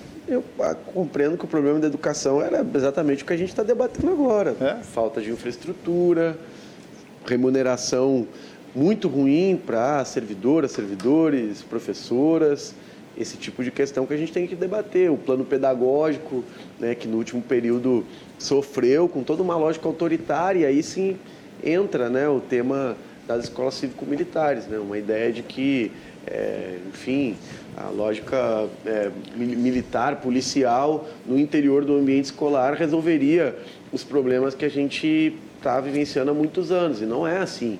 Tem situações, inclusive, que vão para o outro lado. O problema, acompanhar... o problema da, da Matheus, eu acho que da escola cívico-militar é que deram um cunho político para isso. E aí começou, misturou, tem... misturou política. A natureza com, né? da, da é, proposta. não tem uma ideologia? A natureza é, da, da, da proposta, na minha opinião, ela é essencialmente política. Ela está ligada com todo o movimento político que nós vimos no Brasil nos últimos anos, que obviamente é encampado né, na figura do ex-presidente Jair Bolsonaro. Né? Então ela parte dessa ideia. Né? Eu acho que a Brigada Militar ela já tem muito trabalho para fazer e precisa, na verdade, né, ter também qualificação aí dos praças que estão com muitas dificuldades, ser uma estrutura que consiga ter relação direta com as comunidades, ser democrática, né, ter uma lógica de formação cada vez mais é, humana, que vise valores de igualdade. É muito trabalho já para a Brigada Militar, não precisa estar dentro do, do ambiente escolar. Ali nós temos profissionais que são formados para isso. Eu acompanhei uma situação, inclusive, na cidade de Alvorada, no ano passado, né, numa escola cívico-militar que entrou em colapso por situações de violência contra jovens, né, violência sexual. Isso aconteceu no ambiente de uma escola cívico-militar. Estou pegando esse exemplo, pode ter outras com situações diversas, mas para comprovar que, enfim, são temas que é, não, não não, não são resolvidos sob essa perspectiva. Nós precisamos valorizar a educação dessa área. E a segurança pública é outra que, enfim, já tem demanda demais aí, que a, a sociedade cobre, a gente precisa parar, inclusive discutir, reorganizar a partir de agora. O senhor queria falar, deputado? Não, eu só, eu acho que eh, dentro dessa linha, não é o fato se a escola é militar ou deixa de ser militar. Se houver recursos, houver bons professores, é, obviamente com disciplina, nada contra. Eu não sou contra a escola militar, mas também não sou apaixonado do, de maneira que diga que ela seja melhor. Tem muitas escolas que não são militares que são excelentes no país também. Ah, eu acho né? que em algum momento que o presidente é. manifestou, ex-presidente é. Jair Bolsonaro, uma manifestação pró escolas cívicos militares, como o senhor disse. É, virou aí, um aí virou político. assunto político, é que nem vacina. A escola cívico-militar é, é, Bolsonaro. É que nem a vacina. É né? direita. É, e aí virou. É. Não, então, é esse, esse, esse sentimento de colocar política em algumas coisas é que nós estamos hoje no país com problemas. Né? E, eu, e aqui eu quero fazer uma crítica também ao presidente Lula, é, de, de, de, de, que acho que está na hora de ser magnânimo né, de, ser uma, um, de, de, de, de, chegar à conclusão que ele venceu a eleição e começar a pensar no Brasil. Né? E nós estamos vendo discursos raivosos ainda, ou seja, uma continuidade do que estava acontecendo no governo Bolsonaro, nós estamos vendo agora nesse governo. Então, eu não estou falando nem contra um nem contra outro. Eu acho que está na hora de nós pararmos com isso e começar a pensar no Brasil. Eu acho que esse é o foco que nós temos que ter. O senhor acha que o presidente está muito chorão? Não, eu acho que está muito raivoso, no entendeu? de volta e meia ele é, fala da volta, gestão passada. Volta e meia, nós temos que olhar para o para-brisa e não olhar para o retrovisor. O para-brisa é muito maior, né? E nós temos muita coisa pela frente aí, então... O para-brisa frontal, né? É, exatamente. O, proble o problema é que o para-brisa tomou umas pedradas difíceis aí Lá no naquele período, 8 de janeiro, né? Basta a gente... Vamos fazer essa analogia, né? É, é. Nós tivemos exatamente um mês atrás uma invasão é. da Praça dos Três Poderes que triste. não sobrou vidraça lá em Brasília, né? é, né? Então mas... nós precisamos resolver esse tipo de situação agora, né? Tem um movimento a nível mas nacional tá bem, que debate nós... o é. tema da necessidade de não ter anistia para as pessoas que foram, é, enfim, é, perpetraram crimes contra a democracia. De fato, isso precisa ser investigado. Eu não penso que é uma lógica de revanche, de é. vingança, é um, é um reestabelecimento de critérios democráticos da sociedade. Nós estamos aqui entre é. diferentes fazendo uma podemos... série de discussões. Agora, no período do governo Jair Bolsonaro, o que ele instigava não ia nesse caminho. E passo a palavra já para o deputado Busato, mas queria fazer um comentário sobre algumas declarações do presidente Lula que foram criticadas essa semana com relação ao tema do Banco Central. Né? Eu acho que o Lula está certo na crítica que ele faz. Porque o Lula está pegando uma situação que é a seguinte: tem um governo programa eleito pelas urnas, que discutiu uma série de medidas do ponto de vista econômico, de, bom, ter programa de refinanciamento de dívida, valorização do salário mínimo, retorno do investimento público, bom, uma série de questões. Agora esse programa ele tem mais dificuldade de ser implementado porque está refém de um Banco Central que tem uma orientação política diferente o Campos Neto, que é o presidente do Banco Central, ele é um agente do, do ex-presidente Jair Bolsonaro na economia. Ou seja, uma coisa não conecta com a outra. A economia, ela é e sempre foi política, né? Nós temos que tratar dessa forma, ela tem que ouvir os anseios da sociedade, tem que pensar nas demandas de bem-estar da população e a política que o Banco Central apresenta nesse momento, ela é contrária ao que o povo elegeu nas urnas. Então, de fato, o Lula está fazendo uma crítica num elemento que é, é estratégico para o desenvolvimento a minha nacional. Crítica, a minha crítica, Matheus, é o fato do presidente discutir para fora. Isso, isso, são questões que ele tem que discutir dentro de casa. Não tem que estar tá botando na rua isso. E isso prejudica a nossa imagem, prejudica o mercado. Né? Influencia, né? O influencia no mercado. Então, baixos, né? O erro do presidente, ele está cometendo os mesmos erros que talvez o presidente Bolsonaro também cometeu. A mesma coisa. De o lavar que, roupa suja o que ele é, O que ele criticava está fazendo exatamente igual. Então está na hora de, de, de, vestir a camiseta de presidente né, e governar o país. Não deixar esse. Volto a repetir: o para-brisa é muito maior que o retrovisor. Vamos deixar de olhar para o retrovisor, vamos olhar para frente. O Brasil precisa é, ter um rumo de desenvolvimento e de paz. Não é dessa maneira que nós vamos conseguir. A minha crítica é nesse sentido. Acho que não estou dizendo que o presidente Lula esteja errado, o Banco Central está certo ou está errado. Agora não vamos discutir isso para fora, vamos discutir dentro de casa, discutir com os seus ministros. Deputado Matheus Gomes, só a respeito da questão da criminalização, eu só queria contribuir com a informação que eu dei ontem no programa. São 652 denunciados pela Procuradoria-Geral ah, uh, da República. Então, ah. na verdade, os processos estão correndo. Isso. Claro que a gente não deve deixar cair no esquecimento. Tem que, volta e meia, né, tratar dessa pauta. Mas eu acho que o deputado Busato também tem um pouco de razão, porque vamos deixar isso correr, né? É. Na, na esfera jurídica, está ocorrendo associação criminosa, tentativa de abolir com grave ameaça ou violência, Estado Democrático de, de Direito e golpe de Estado. Houve um vandalismo. Tem, tem, tem 916 dos 1.400 ainda é. presos. É. A sociedade precisa 490 foram liberados com medidas cautelares. 20 já foram presos numa nova operação Lesa Pátria. Então, é. realmente está acontecendo. A sociedade vai ter que enfrentar esse tema. Nós vivemos, de fato, no Brasil, a tentativa de implementação de um regime autoritário. O projeto político Jair Bolsonaro era esse. Isso ficou explícito há um mês atrás, quando os apoiadores do ex-presidente tentaram invadir tentaram não, invadiram o STF, Congresso Invadir, Nacional, o Palácio do Planalto com o objetivo de virar a mesa à força. Então, a sociedade como um todo precisa superar essa situação. Nós, nós não podemos, é, diante de um trauma, ignorar o fato. Eu acho que essa discussão ela tem um caráter educativo. Todas as sociedades a nível mundial que passaram por experiência dessa forma e conseguiram superar elas, foi com debate, foi com, com discussão. Porque são algumas centenas hoje presos. Foram alguns poucos milhares em Brasília há um mês atrás, mas tem outros milhões aí a nível de Brasil que nesse momento precisam compreender o quão errado é isso. Então acho que esse debate é educativo, porque sem isso o Lula não tem condição de governar. Quando na história do Brasil que um presidente no sétimo dia de governo sofreu uma tentativa de golpe? É. Realmente. É algo. Deixa, deixa eu só registrar aqui alguns recados finais, já passamos aí do, do, do, do da hora. O, o, Luiz Lopes só lembra aqui, ó, ele faz uma, uma lembrança muito bacana, engenheiro, está dizendo que foi aluno do Instituto de Educação, aí ele lembra uma, um pedaço do hino aqui, que a minha mãe deve ter cantado também.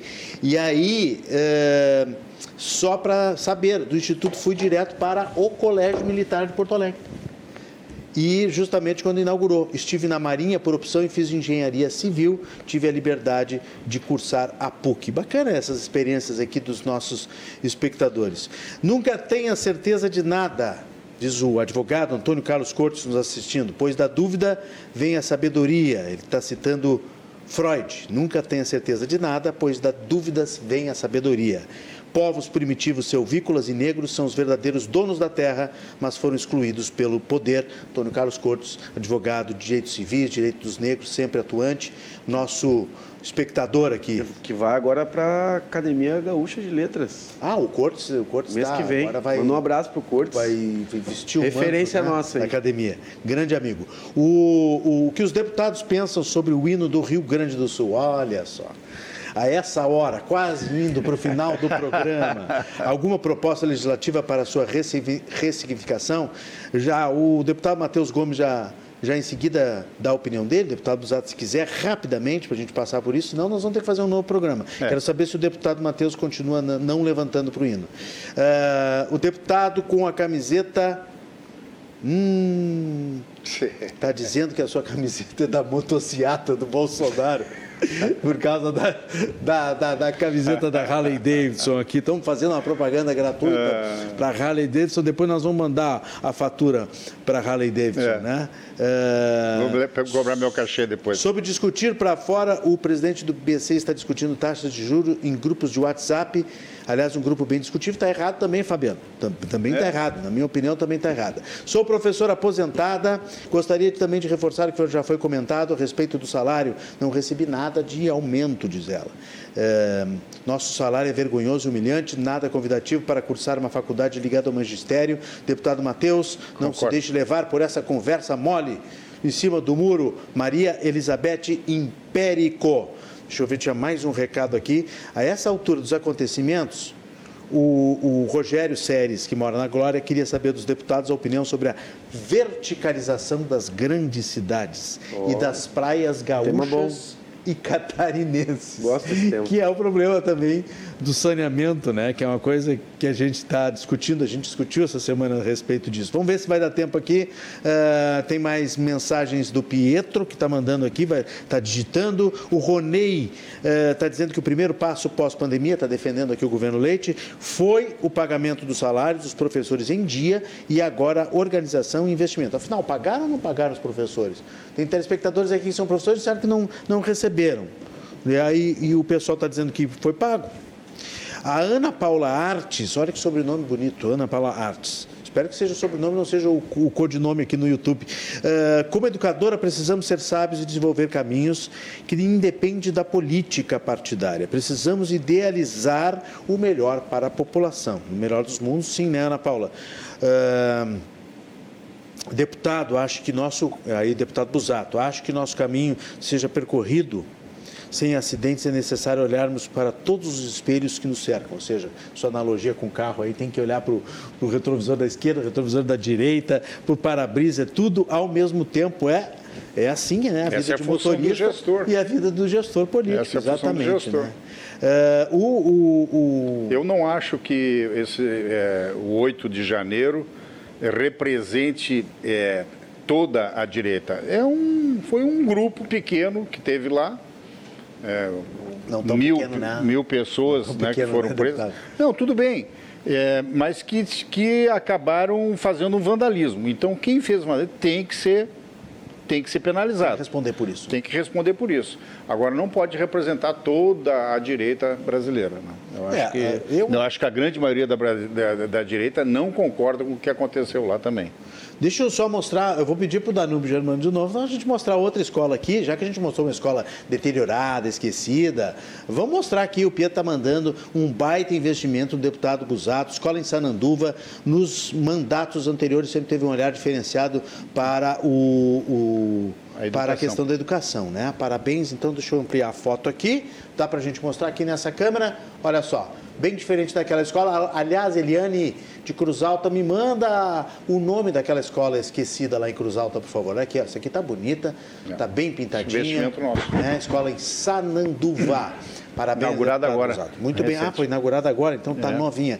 É. Eh, ligeirinho, deputado Matheus Gomes. ah, o hino rio-grandense continua sentado quando toca? Olha, não a teve gente- experiência ainda na Assembleia, né? Obviamente não Tivemos, tocou. sim. Ah, já no tocou lá? Claro. E aí ficou sentado. A gente quer instigar esse debate daqui para frente. Óbvio, tu leu Para quem não sabe, a do... questão da letra, né? A questão Isso, da letra que é leu uma mensagem do Antônio Carlos Cortes. Na verdade, é um tema que o movimento negro do Rio Grande do Sul debate há mais de 50 anos já, né? Como que expressões que se apresentam no Rio Grande do Sul reproduzem uma lógica negacionista com relação ao período da escravidão. E o hino do Estado já mudou outras duas vezes, nós compreendemos que é justo que também se faça uma terceira mudança. E isso é um movimento que ocorre em vários países. A Austrália recentemente mudou seu hino para incluir as comunidades aborígenes, indígenas desse país, que lá representa cerca de, enfim, eu não, não vou dizer exato aqui, mas é uma porcentagem muito pequena da população. E os negros e negras do Rio Grande do Sul são mais de 20%. Acho que tem que estar ali bem representados também do ponto de vista cultural. Isso vai ser mais democrático para o Estado, vai fortalecer. Tem gente que acha que a gente quer enfraquecer o movimento tradicionalista gaúcho, bem pelo contrário, vai fortalecer, porque vai fazer com que mais pessoas se sintam parte disso. Então, acho que é uma mudança cultural conectada com debates que o mundo inteiro está fazendo e não vejo nada de agressivo nesse debate, bem pelo contrário. O problema é que é, no, no, atual momento político, discussões como essas né, acabam sendo incorporadas por um, por um segmento especificamente da extrema-direita que transforma isso em agressão, em xingamento, em ódio. Não é isso. Nós estamos fazendo um debate que é histórico, que é cultural, o que é extremamente importante para o Estado do Rio Grande do Sul e que é antirracista também, né? ou seja, defende valores humanos de igualdade e é isso que nós queremos. Muito bem. É, eu vou ter que deixar a verticalização. Não sei se o senhor tem alguma opinião sobre a questão do hino. Não, eu respeito, respeito, a opinião do, do, do Matheus, não concordo. É, acho que não é com esse intuito que o hino colocou a letra. Se nós, se nós formos corrigir a letra do hino, nós vamos ter que corrigir inúmeras letras de músicas que, que foram feitas, né, cada ano na sua época. Cada época tem o seu, o seu, o seu sentido. Não foi com esse sentido que certamente que o autor fez de, de, de, de, de desvalorizar o negro, o, esse sentido. Então, é, respeito a opinião do, do deputado, mas não, não concordo. Muito bem, eu, nós vamos ter que deixar a verticalização para outro dia, né? E, e, eu quero convidar os nossos espectadores e o deputado Matheus Gomes, não sei se ele sabe, nós temos um programa sobre revisionismo histórico, fizemos no ano passado, quando deu aquela polêmica lá da bancada uh, negra não levantar, né, no, no, no hino. E aí uh, o Renato Dornelles, o, o jornalista, foi que, que inclusive participou conosco aqui, Legal. defendendo essa questão né? E nós tivemos também um professor de história. Como o senhor é professor de história, também lhe convido para a gente voltar e fazer um, um outro debate, revisionismo histórico, parte 2. Que acho que é importante, porque esses, essas pautas sempre têm que voltar. Não seria eu o. Claro que não, claro que não. Vou lhe deixar, vou lhe deixar gentilmente é, fora. É um... Me inclua fora dessa. Me inclua fora dessa. Eu acho que os, os, historiadores têm muito a dizer sobre o tema, mas é uma questão para toda a sociedade. Não, eu acho que é um tema interessante porque é. tem, tem alguns limites, né? Claro. É, vou citar rapidamente um aqui como jornalista, a questão da Castelo Branco, né, que muda, aí volta, é. não sei o quê, aí muda com todo o se nós começar a derrubar a estátua né, e queimar a estátua, Sim, é. também é. tem um limite. O revisionismo histórico também tem Mas um limite. O você já foi mudado duas vezes. Não, eu entendo. Então eu tem, entendo. tem precedente. Eu entendo nós podemos Dá, dá para a gente trabalhar ah, Eu sei disso, eu sei disso. É, eu queria agradecer ao deputado Matheus Gomes por estar conosco aqui. É, ele representa o PSOL, de desejar uma excelente legislatura lá na Assembleia Legislativa, sorte, sucesso, e que também o senhor volte aqui mais vezes ao programa e traga sempre pautas para a gente discutir. Já saímos daqui com o programa sobre revisionismo histórico. Bom, saiu com o programa, o senhor deu duas, três informações aqui, furos jornalísticos. É um espetáculo, maravilha. Muito obrigado pela sua participação. Agradeço Sucesso lá, bom trabalho. Muito obrigado. Conte com a gente sempre aqui na RDC TV. Deputado Busato, muita sorte em Brasília. Obrigado. Um lugar que você, o senhor já conhece bastante, mas tem muita coisa para fazer também. Muito obrigado. Tem, nós temos muita coisa para trabalhar pelo Rio Grande do Sul, pelo Brasil, e te agradeço, Renato, pela oportunidade aqui de, de participar desse programa maravilhoso cumprimentar mais uma vez o Matheus aí pela, pelo mandato. Desejo um bom mandato para ti, né, que tenha um sucesso é, gigantesco aí na tua empreitada aí. Muito obrigado. Volte mais vezes também, deputado. Obrigado. Sempre que estiver em Porto Alegre, aí dê uma passadinha aqui para a gente atualizar as notícias obrigado. de Brasília. A bancada gaúcha lá, importantíssima para tratar dos assuntos do Rio Grande do Sul. Nós vamos ao rápido intervalo. Na volta eu volto, eu retorno com as últimas informações do dia e também a notícia boa do dia. Seguidinha aqui no Cruzando as Conversas. O intervalo é rápido e eu espero vocês. Espera só um pouquinho.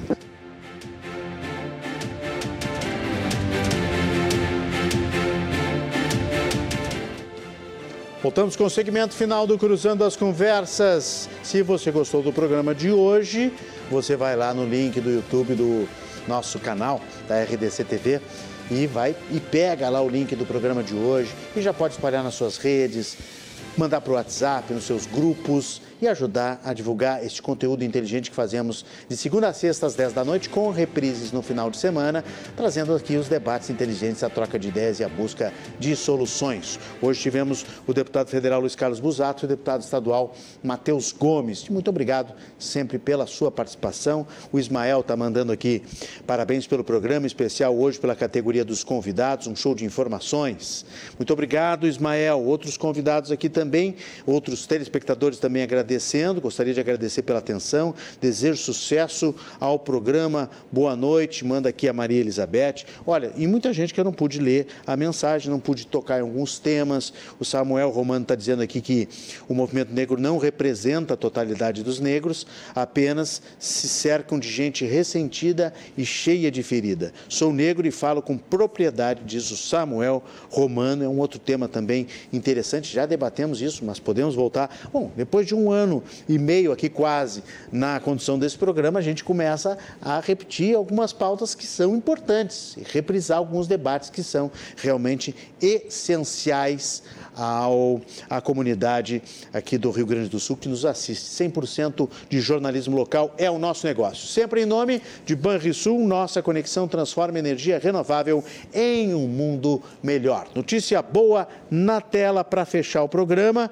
E a notícia para amenizar um pouco né, ah, essa semana e já preparar o, a confraria que vai chegando amanhã na sexta-feira, sexta-feira, enfim, 10 reais cinema, que começa, que começou hoje, quinta-feira, em todo o país. É uma rede de cinemas que faz a segunda edição da campanha promocional, que envolve diversas redes exibidoras com cineminha a 10 reais. Vários filmes em cartaz, aí está aí a notícia da tela da da, da CNN, né? no site da CNN, mas certamente se você der aí um, uma buscada na, na, internet, você vai achar essa programação, que é muito boa, cinema é maravilhoso, sétima arte, né? nutre a gente, vamos ao cinema aproveitar esta promoção de 10 reais. Queria alertar também aos nossos espectadores que tem um golpe aí na praça novo, que é o golpe do Renavan.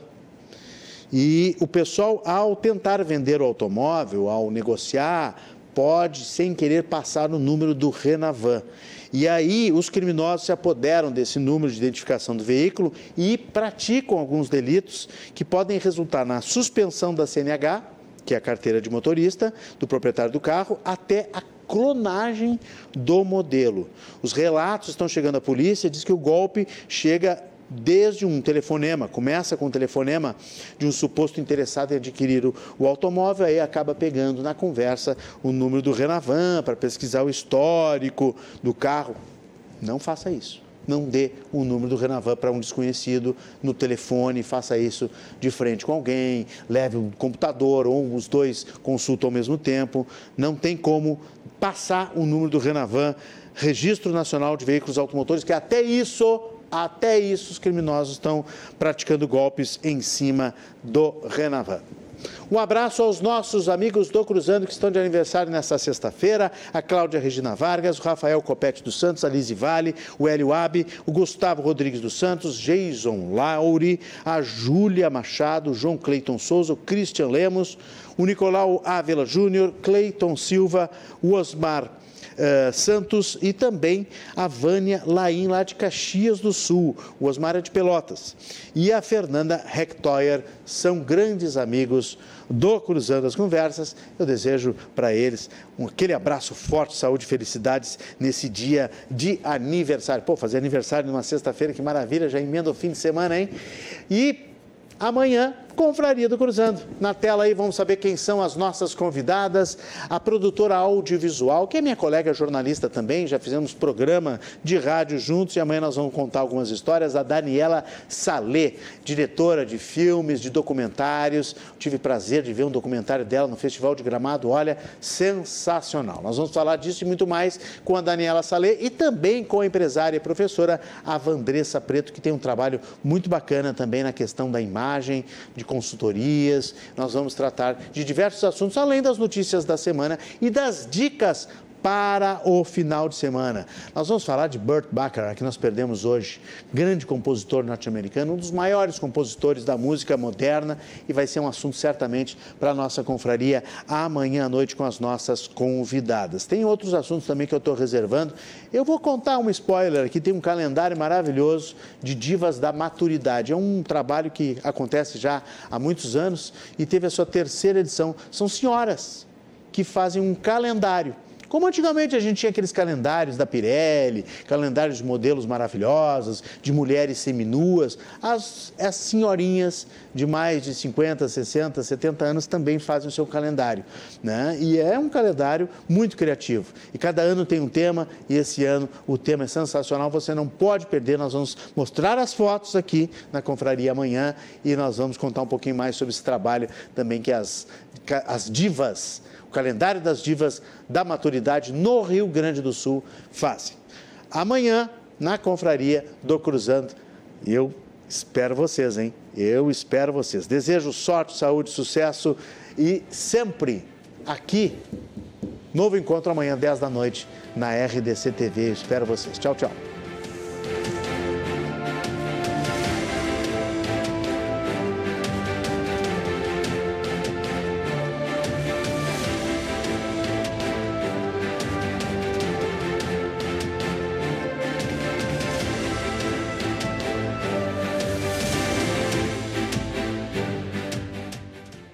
Cruzando as Conversas.